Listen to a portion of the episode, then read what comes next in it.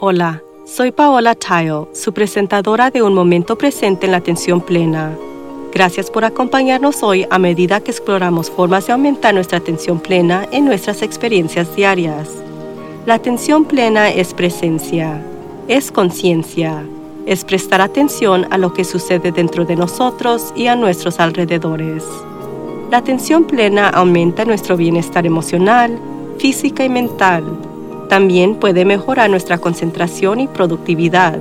Y hay muchos beneficios para la salud al practicar la atención plena y meditación, desde bajar la presión arterial hasta aumentar la longevidad. Quizás lo más importante en nuestro mundo caótico de hoy es que la atención plena fortalece nuestra capacidad de ser más compasivos con nosotros mismos y con los demás. No sé ustedes, pero siento que me estoy ajustando perpetuamente. Y no solo son pequeños ajustes tampoco. Algunos se sienten bastante sustanciales. Hicimos nuestro primer taller en vivo más de dos años hace un par de semanas, y aunque fue tan maravilloso ver a la gente y sentir su energía, fue todo un desafío sentarme en tráfico de coche a coche para ir y volver, físicamente arreglar el salón de juntas y tratar de resolver los problemas técnicos. Estaba muy fuera de práctica, por lo que sentía estresante. Todas las 32 millas de camino, que eran dos horas de viaje a casa, me preguntaba si realmente podría adaptarme a volver a salir en público de nuevo. Y luego los números de COVID comenzaron a aumentar aquí y las máscaras para el interior fueron obligatorias de vuelta. La viruela del mono también está aumentando aquí y están comenzando a ofrecer vacunas, que probablemente posponga más eventos en vivo en un futuro cercano. Pero después de planear a regresar en el mundo, me estoy reajustando para permanecer virtual nuevamente. Y ahora. Fui a Hollywood Bowl con amigos para dos conciertos en las últimas semanas. Era un ajuste bastante grande haber estado solo con quizás cuatro personas a la vez durante dos años, para estar con 18.000 personas en total. Pensé que me ajusté bastante bien, pero requirió un esfuerzo consciente. Se suponía que regresaría nuevamente el fin de semana pasado, pero uno de los artistas se contagió de COVID, así que después de comprar boletos de transporte, planear la cena y empacar mi hielera, tuve que adaptarme al hecho de que todo el asunto había sido cancelado. Voy a viajar a una convención de podcast en agosto en Dallas primer vuelo en varios años, primer hotel, primer servicio de automóvil. Vuelo por primera vez con el entendimiento de que tengo una buena oportunidad de que el vuelo sea cancelado o perderán mi equipaje. Más ajustes. Me he acostumbrado a pagar casi 7 dólares por galón de gasolina a una lista interminable de productos no disponibles a un país que apenas reconozco y al hecho de que la única certeza es la incertidumbre. Me he adaptado a mis problemas de movilidad y todavía me estoy adaptando a la jubilación de mi pareja. Ajustes en abundancia. Reconozco que soy muy bendecida porque tengo una gran capacidad de adaptación y que hay muchas personas que no ajustan perpetuamente, sino que sufren constantemente. Todavía anhelo periódicamente que las cosas simplemente se detengan, que permanezcan igual el tiempo suficiente para sentir que puedo recuperar mi aliento. Y en esos momentos pienso en las personas que luchan por adaptarse al cambio o situaciones nuevas. Los cambios masivos en el lugar de trabajo por sí solos están causando mucha presión para empleados y empleadores en este momento, además del panorama más amplio en el que todos vivimos. Ya que esta parece ser la nueva forma del mundo, lo invito a que se registre para ver cómo se siente sobre ajuste, adaptarse, ser flexible e ir con la corriente. Si provoca ansiedad, la atención plena puede ayudar a fortalecer estas habilidades. Por supuesto, podemos ajustarnos cognitivamente, pensando en posibles escenarios y tomando decisiones basadas en nuestros pensamientos pero no creo que el cambio constante se trate de manera efectiva a través de pensamiento solamente. El cambio desencadena emociones y ahí es donde debemos enfocarnos. ¿Cómo estamos sintiéndonos emocionalmente que también nos estamos autorregulando? ¿Cómo está nuestro estado mental? Aumentar nuestra autoconciencia para que reconozcamos que estamos teniendo una respuesta emocional a algo es la clave. Es muy común tratar de aplacar o controlar sentimientos desagradables como el miedo y la ansiedad, pero necesitamos hacer lo contrario para disminuir la incomodidad. Si su empleador tiene decidido que tiene que volver a la oficina ahora, observe qué sentimientos surgen. Sea amable con usted mismo y observe los sentimientos. Si es útil, etiquételos, como el miedo o la frustración. Una vez que tiene la imagen del miedo en su mente, puede examinarlo más de cerca, utilizando sus habilidades de atención cognitiva combinadas con la inteligencia emocional. ¿Cómo se siente el miedo? ¿A qué se parece? ¿Qué aspectos de la situación dan miedo y cuáles son neutrales? ¿Recibe un aviso de que su renta está aumentando? ¿Dónde lo siente en su cuerpo?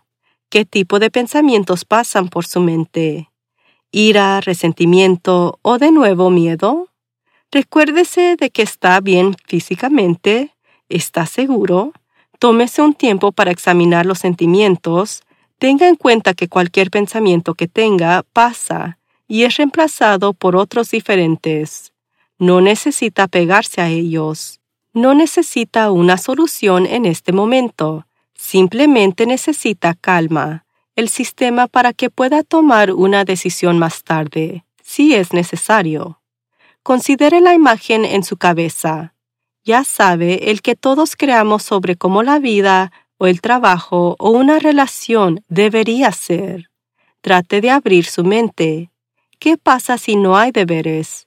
En vez de comparar cómo lo que está sucediendo en este momento no coincide con su imagen, como las cosas no son como deberían ser, y considerar en su lugar cómo podrían ser las cosas.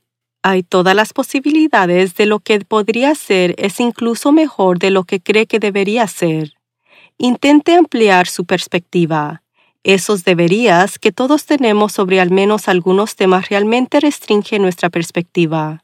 Cualquier cosa que no coincida con la imagen puede comenzar a hacer que la vida se sienta abrumadora. Ya debería haber un final para la pandemia.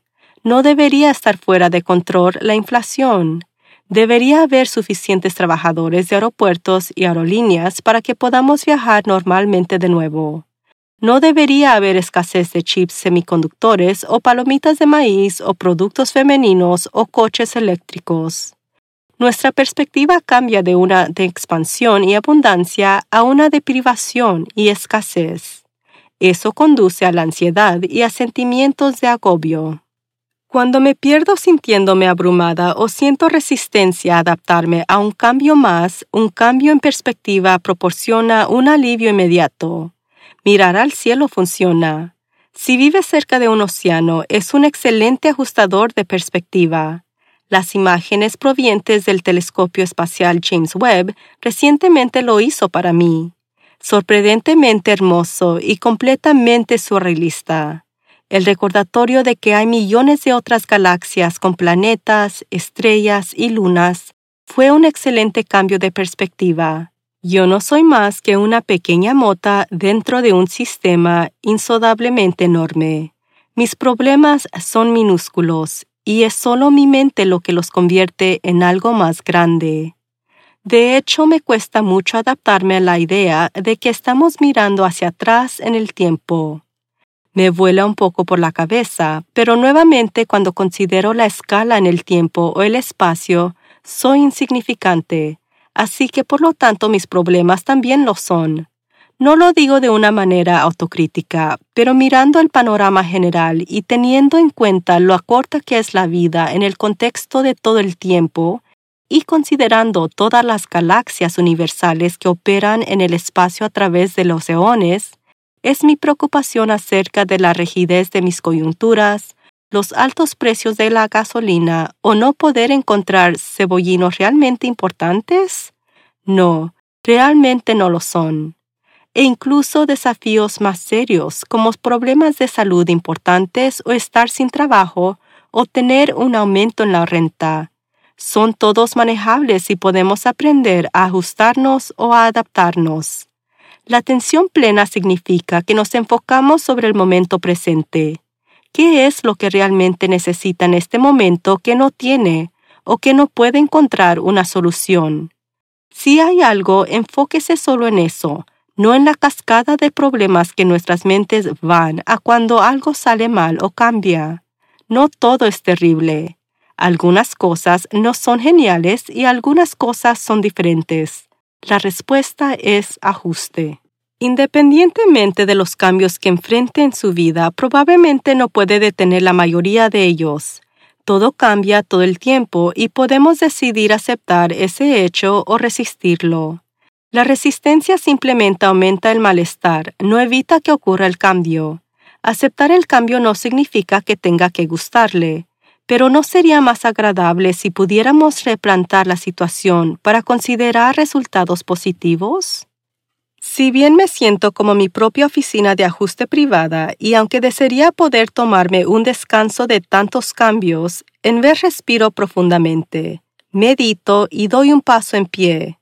Todo lo que importa es que soy consciente de mi lugar en el universo que estoy presente en las experiencias que tengo ante mí y que recuerdo que mi tiempo es precioso. Adaptarme a lo que suceda es lo mejor que pueda hacer para mantenerme mentalmente sana y físicamente bien. ¿No es eso realmente cierto para todos nosotros? ¿Qué podría hacer para manejar mejor el cambio y ajustarse a medida que avanza? Una opción de considerar podría ser siguiendo la corriente. Se cree que fue escrito por primera vez por el emperador romano Marcus Aurelius en sus escrituras The Meditations o las Meditaciones, donde se refirió al flujo de felicidad y pensamientos y supuso que la mayoría de las cosas fluyen naturalmente. Mucho más tarde, los hippies de la década de los 1960 promovieron una filosofía de tomarse la vida con calma, no luchando ni peleando, sino usando la analogía de la forma en que navegaron en kayak y en balsa en aguas bravas a la forma en que se debe vivir la vida, yendo con la corriente, ya sean corrientes rápidas o aguas tranquilas. Podemos aceptar conscientemente que todo lo que ha sucedido ha sucedido y simplemente ir con la corriente en lugar de remar contra ella. La pregunta es, ¿está listo para dejar de lado los remos? Hasta la próxima vez. Lo animo a que medite cada día y permanezca presente en la atención plena en todas sus actividades diarias. Simplemente lleve su conciencia total al momento presente para desarrollar sus habilidades de atención plena, prestando atención a cada detalle de lo que está haciendo, desde lavar los platos hasta las tareas laborales y hasta dar un paseo en pie. Su mente divagará y eso es normal. Cada vez que se da cuenta de que está vagando, eso es atención plena. Considere lo maravilloso que podría ser el mundo si todos estuviéramos presentes en la atención plena. Usted puede ayudar a que eso suceda. Todo comienza con un momento presente en la atención plena. Este podcast es parte de la red de podcast Airwave Media Visite airwavemedia.com para escuchar y suscribirse a todos estupendos programas como The Daily Meditation Podcast, Everything Everywhere and Movie Therapy. Le agradeceríamos profundamente su apoyo en patreon.com a Mindful Moment.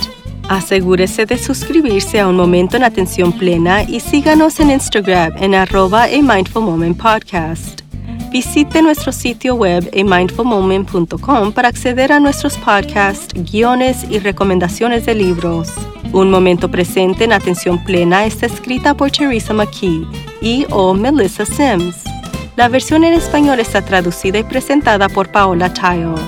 Postproducción y contratación de talentos Melissa Sims.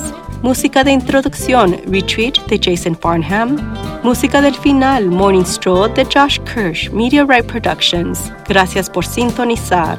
Este podcast es producido por Work to Live Productions.